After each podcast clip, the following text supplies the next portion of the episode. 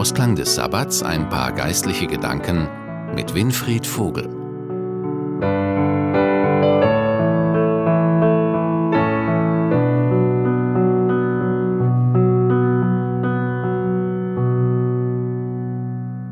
Am Ende des Sabbats und am Anfang einer neuen Woche ist es gut, noch einmal die Bibel aufzuschlagen und sich auf das zu besinnen, was Gott vor langer Zeit zum Menschen gesagt hat und was auch uns eine Ermutigung und Orientierung sein kann.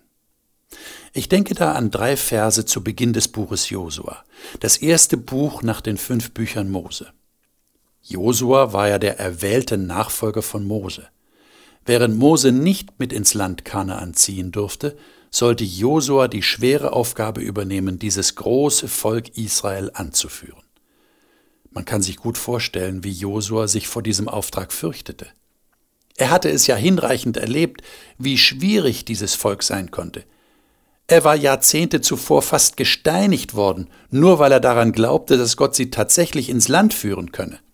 Seine Volksgenossen dagegen hatten Angst vor Riesen und vor befestigten Städten und dachten, Gott habe sie nur deshalb aus Ägypten geführt, um sie da in der Wüste kurz vor dem ersehnten Ziel sterben zu lassen.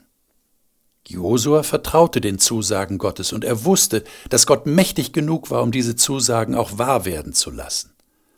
Aber jetzt stand er selbst an der Spitze dieses Volkes.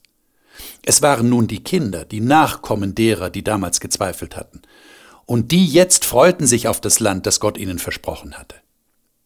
Aber trotzdem hatte Josua seine Befürchtungen, und wer würde das nicht verstehen in so einer Situation? Der große Mose war nun nicht mehr da, den man hätte um Rat fragen können. Und so beginnt das Buch Josua. Es heißt dort gleich in den ersten Versen, Nachdem Mose, der Knecht des Herrn, gestorben war, sprach der Herr zu Josua, dem Sohn Nuns, Moses Diener, Mein Knecht Mose ist gestorben.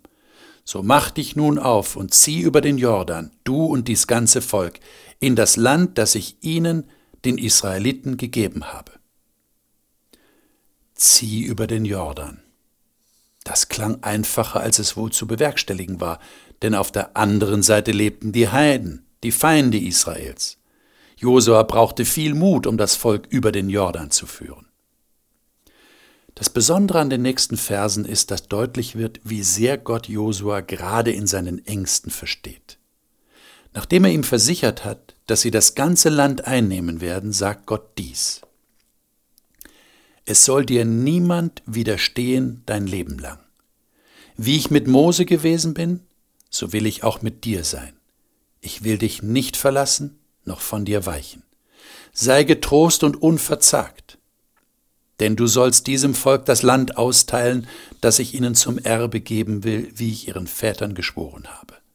Sei nur getrost und ganz unverzagt, dass du hältst und tust in allen Dingen nach dem Gesetz, das dir Mose mein Knecht geboten hat. Weiche nicht davon, weder zur rechten noch zur linken, damit du es recht ausrichten kannst, wohin du auch gehst. Und lass das Buch dieses Gesetzes nicht von deinem Munde kommen, sondern betrachte es Tag und Nacht, dass du hältst und tust in allen Dingen nach dem, was darin geschrieben steht.